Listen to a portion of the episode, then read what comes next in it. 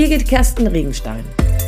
Als Trainerin und Coach liebe ich es, die innere Unabhängigkeit anderer zu stärken und zu begleiten.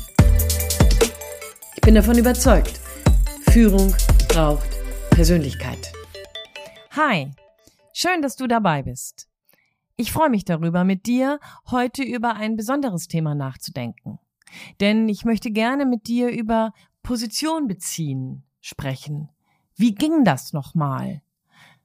Position beziehen im Sinne von dich sichtbar machen, im Sinne von verständlich sein, im Sinne von gegebenenfalls Nachfolger oder Menschen zu haben, die dir gerne hinterhergehen, die gerne sich dir anschließen, Menschen, die genau wissen, wenn sie mit dir zu tun haben, mit wem sie es dann zu tun haben.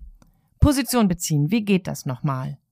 Was hat das zu bedeuten? Wie, wie kannst du das für dich runterbrechen? Denn egal wo du bist, erst einmal machst du es ja. Egal wo du bist, nimmst du Raum ein, auch wenn du das nicht möchtest. Oder aber es dir unangenehm ist. Oder aber du es gerne anders hättest. Aber Tatsache ist, egal wo du bist, nimmst du Raum ein. In deiner Körperfülle oder aber in deinem geringen Gewicht, in deiner Sprache, so wie du in der Lautstärke verständlich bist, in deinem Habitus, wie du dich bewegst, in deiner Klamotte, was du anhast, Du nimmst Raum ein und tatsächlich, du wirst gesehen, du wirst bemerkt. In welchem Maße, darüber können wir jetzt gleich noch sprechen, aber du wirst bemerkt. Und das ist erstmal ein ganz wichtiger Punkt, wenn es darum geht, Position zu beziehen. Denn eigentlich kommst du aus der Nummer gar nicht raus. Eigentlich kommst du gar nicht drumherum, Position zu beziehen. Denn da, wo du bist, da kann zumindest in diesem Moment kein anderer sein. Es sei denn, dass er oder sie sich auf deinen Schoß setzt. Das kann ja sein, aber irgendwie hat das ja auch dann schon wieder etwas mit einer ähm, sehr nahen Beziehung zu tun und da ist vielleicht die Frage nach Position beziehen nicht das erste, worüber du dir Gedanken machst gerade. Das heißt also, wenn wir über Position beziehen nachdenken, dann geht es immer um die Frage, wie sehr bist du dir darüber bewusst, dass da, wo du gerade stehst, eben gar kein anderer sein kann? Weil es deine Position ist. Mein Mann und ich, wir segeln gerne und da heißt es, dass jeder, jede Stelle, die du mit deinem Boot irgendwo auf dem Wasser bist, natürlich irgendwelche Kennzahlen hat. Wenn wir dann gegebenenfalls mal Notfallfunk absetzen, könnten wir das mit den ähm, entsprechenden Breiten und Längengraden angeben. Wir haben Position bezogen. Uns gibt es dort. Und da, wo unser Boot ist, kann kein zweites Boot sein. Naja, vielleicht Fische oder Vögel, aber irgendwie kein zweites Boot, denn unser Boot ist dann da. Ja, aber wie ging das noch? Wie war das nochmal? Wenn das automatisch ist, da braucht es aber trotzdem noch irgendwas, um vielleicht wirklich sichtbar, um vielleicht wirklich hörbar, um vielleicht wirklich durchsetzungsstark zu sein. Ich habe jetzt vor kurzem mit jemandem gesprochen, die ist ganz neu, diese Person ist ganz, ganz neu in ihrer Funktion angekommen. Ist aus dem Team heraus in ihrer Führungsrolle und hatte dabei so das ein oder andere Thema mit sich und aber auch mit ihrem Team zu diskutieren, denn das Team wollte so gerne, dass diese Person Teammitglied bleibt, dass diese Person selber wollte aber gerne in Führung gehen. Und dazu brauchte es, jetzt kannst du es dir schon denken, genau die Kompetenz, Position zu beziehen. Zu sagen, was sie denkt, zu sagen, was sie meint, daran festzuhalten, ohne dabei statisch zu sein. Entscheidungen zu treffen, die genau dem entsprechen, was sie möchte oder aber wofür sie gerade stehen will oder womit sie in Verbindung gebracht werden möchte. Position beziehen ist eines der Kernthemen. Wenn du all meine Podcasts mal hörst, wenn du dir mal Zeit nimmst, um vielleicht auch das ein oder andere mal auf meiner Homepage zu lesen, wirst du merken, es geht immer irgendwie um dich in deiner Persönlichkeit und um deine Kompetenz, deine Position zu verteidigen oder aber erst einmal einzunehmen. Es gibt dabei mehrere Sachen. Ich möchte gerne in diesem Podcast mit dir einen Impuls erst einmal auf der Ebene der Körpersprache geben. Die Körpersprache sorgt dafür, dass du selbstverständlich unwahrscheinlich viel dafür tun kannst, sichtbar zu werden. Wie stehst du oder wie sitzt du gerade? Ich sitze jetzt hier gerade vor dem Mikro, nehme das, den Podcast auf und sitze sehr aufrecht, damit ich so viel Resonanz wie möglich in meinen Brustkorb bekomme. Wie sitzt du, wenn du redest, wenn du telefonierst, wenn du zoomst? Gibst du dir und deinem Resonanzraum genug Platz, um Luft zu holen, um mit dem entsprechenden Druck auch zu sprechen? Machst du dich hörbar oder fängst du bereits jetzt schon an, wenn es darum geht, ups, Position beziehen hat was mit meinem Körper und meiner Stimme zu tun, an darüber nachzudenken, na ja, also der lauteste oder die lauteste bin ich nicht. Das kann sein. Ich habe immer mal wieder mit Menschen zu tun, die im Training oder im Coaching verschiedene Dinge besprechen und auch diskutieren und dann irgendwie in den Diskussionen schneller untergehen. Und warum? Weil sie in ihrer Stimmlage nicht genug Resonanz aufbauen, nicht genug Stimmdruck entwickeln. Das heißt also, wie sitzt du? Wie stehst du? Stehst du mit beiden Beinen wirklich fest auf der Erde oder eher mehr so auf den Zehenspitzen. Also jetzt nicht wirklich wie so die prima Ballerina, aber nicht wirklich fest verankert mit den Fersen. Hast du immer die Knie durchgedrückt oder bist du dabei durchaus in der Lage, etwas zu federn? Das spricht, deine Knie sind nicht ganz knallsteif, sondern haben eine leichte Beuge.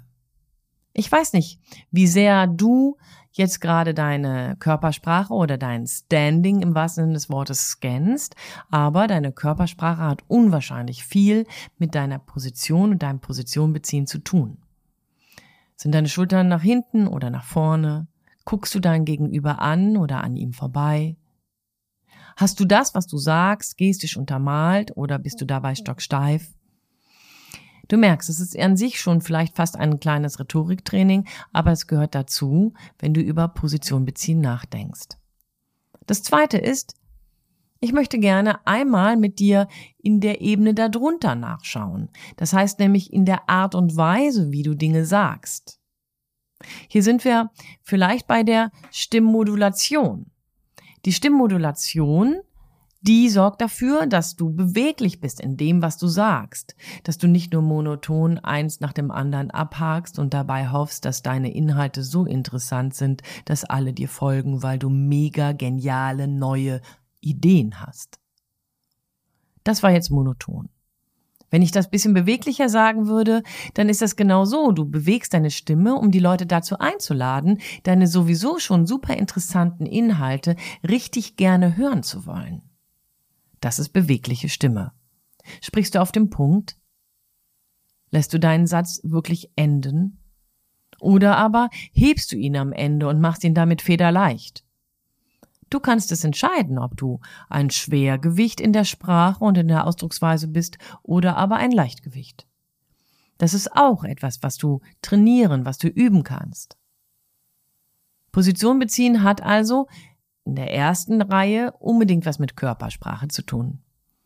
In der zweiten Reihe etwas mit deiner Art, wie du redest. Dabei gibt es neben der Stimme selbstverständlich auch noch sowas wie Atem, das hatte ich eben bei der Körpersprache schon angerissen, aber auch sowas wie eine Technik, und jetzt meine ich nicht die Atemtechnik.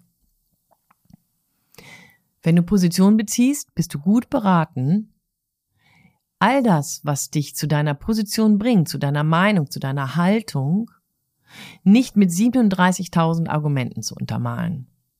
Es reichen, und du wirst es fast nicht glauben wollen, es reichen drei. Vielleicht kannst du noch bis fünf aufaddieren, aber danach ist Schluss, mehr brauchst du gar nicht. In einer guten Überzeugungsarbeit kannst du, wenn du deine Position verständlich und nachvollziehbar vorstellst, deine wesentlichsten Argumente platzieren. Am besten platzierst du sie so wie an so einem Wurfstand. Das Bild habe ich, glaube ich, schon mal an irgendeinem der Podcasts genutzt. Wie an einem Wurfstand. Du wirfst ein Argument, wie bei dem Ball, und wartest, wohin die Dosen, die Konservendosen hinfallen. In diesem Fall wartest du, wie dein Gegenüber damit umgeht. Nimmt er oder sie das auf? Rümpft sie oder er die Nase? Hat er sofort ein Aber oder sie ein heftiges Nicken? Dein Argument ist nur dann wirklich richtig platziert, wenn du ihm Zeit gibst zu wirken. Wenn du sofort das nächste nachlädst oder noch das dritte, dann hast du alles verballert im wahrsten Sinne des Wortes, ohne wirklich deren Wirkungsweise auszunutzen. Also, wenn du Argumente hast und die hast du garantiert für deine Haltung, dann kannst du auf jeden Fall erst eins platzieren, dein Gegenüber meinetwegen dazu Position beziehen lassen, ohne dann in Konkurrenz zu gehen, das miteinander auszuhandeln, immer wieder nochmal neu zu unterstreichen. Gute Argumente darf man nämlich wiederholen. Und dann legst du irgendwann das zweite hin. Und dann das dritte. Wenn du außerdem dann mit deinem Argumentieren soweit bist, dann kannst du dir überlegen, inwieweit du hier während deiner Argumentation auf Weichmacher verzichtest. Also wir haben erst die Körpersprache, dann die Stimme, dann die Argumente und jetzt haben wir die Formulierungen. Bist du der oder diejenige, die gerne Weichmacher nutzt? Hätte, wäre, könnte, vielleicht, wahrscheinlich, am meisten, am wenigsten, manchmal. Oder aber traust du dich, die Dinge klar auszudrücken. Ein Weichmacher-Satz, mit dem du vielleicht schon mal denkst, Position bezogen zu haben, könnte lauten, naja, vielleicht wäre es etwas besser, wenn wir hier einmal warten, was denn das Gegenüber oder mein, unser Kunde sagt. Okay, das war mit Weichmacher. Wenn ich das jetzt klar sage, dann formuliere ich das folgendermaßen. Meiner Meinung nach ist es besser, wenn wir warten und auf die Reaktion unserer Kunden achten. Der Unterschied ist nicht nur die Tatsache, dass ich auf Weichmacher verzichtet habe, sondern der Effekt. Wenn du mit Weichmachern hantierst, dann machst du deutlich, dass du selber dir nicht ganz sicher bist. Aber wenn du dir nicht sicher bist, wieso sollte dann jemand anderes dir trauen und sich dem anschließen, was du sagst? Wenn du sicher bist, dann sag es. Dann lass es wirklich alle anderen wissen. Wenn du nicht sicher bist, dann kannst du das selbstverständlich sagen.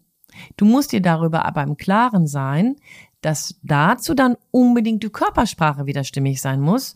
Denn wenn du, ich bin mir nicht sicher, aber ich glaube, es wäre sinnvoll, auf die Kunden zu warten und deren Reaktion nochmal neu zu bewerten, dann braucht es ein Standing, damit es trotzdem Gewicht hat. Wenn nicht, dann torpedierst du alles das, was du gerade dir angehört hast. Probier es mal. Hör dir mal selber zu. Denn in den drei Kategorien oder vier Kategorien, in denen ich das jetzt gerade gesagt habe, Positionen zu beziehen, sind das alles Dinge, die aus dir heraus geschehen. Wenn ich jetzt außerdem noch mit dir einmal einen Schwenk mache und mit dir hineingucke in das, was eigentlich dein Bauch oder dein Herz sagt zu der Sache, meinetwegen zu der Frage, ob man jetzt auf die Kunden wartet, warten soll oder nicht, dann geht es auch darum, dass du für dich einen sogenannten Scanner einführst. Was sagt hier meine Intuition? Fernab von Argumenten, wenn du eine Fachfrau oder ein Fachmann bist, wenn du Expertise zu den Themen hast, dann darfst du darauf dich wirklich verlassen, dass dein Bauchgefühl eine sehr, sehr gute Gradmessung sein kann. Bedeutet also, wenn du in deinem Bauchgefühl zu dieser Situation ein Gefühl hast, wow, das stimmt so, das ist richtig, dann ne, gemäß dem, was von innen klar ist, kann es nach außen klarer rauskommen. Die gleiche Situation funktioniert auch umgekehrt. Wenn du dir noch nicht so ganz sicher bist, dann funktioniert deine Körpersprache nicht nur mit dem Effekt nach draußen, sondern auch mit dem Effekt nach drinnen. So sind wir gepolt. Und es bedeutet, auch da, wo du dir nicht ganz hundertprozentig klar bist, ob diese Idee, die du da hast mit dem auf Kunden warten, wirklich sinnvoll ist oder nicht, kannst du das entsprechend überzeugend vortragen, denn du wirst merken, das hat einen Effekt auf dich und deine Intuition. Ja, Position beziehen, klar sein, sich damit, und das ist vielleicht die schlechteste Nachricht in diesem Podcast, machst du dich natürlich sichtbar, aber auch angreifbar. Je klarer und je selbstverständlicher du allerdings mit deiner Position umgehst, wirst du die Erfahrung machen, und davon bin ich überzeugt, die mache ich auch. Es wird gar keiner angreifen wollen, sondern gegebenenfalls gibt's den Herrn Koslowski, der das bisschen anders sieht, und die Frau Fischer, die das vielleicht nochmal neu bewerten würde.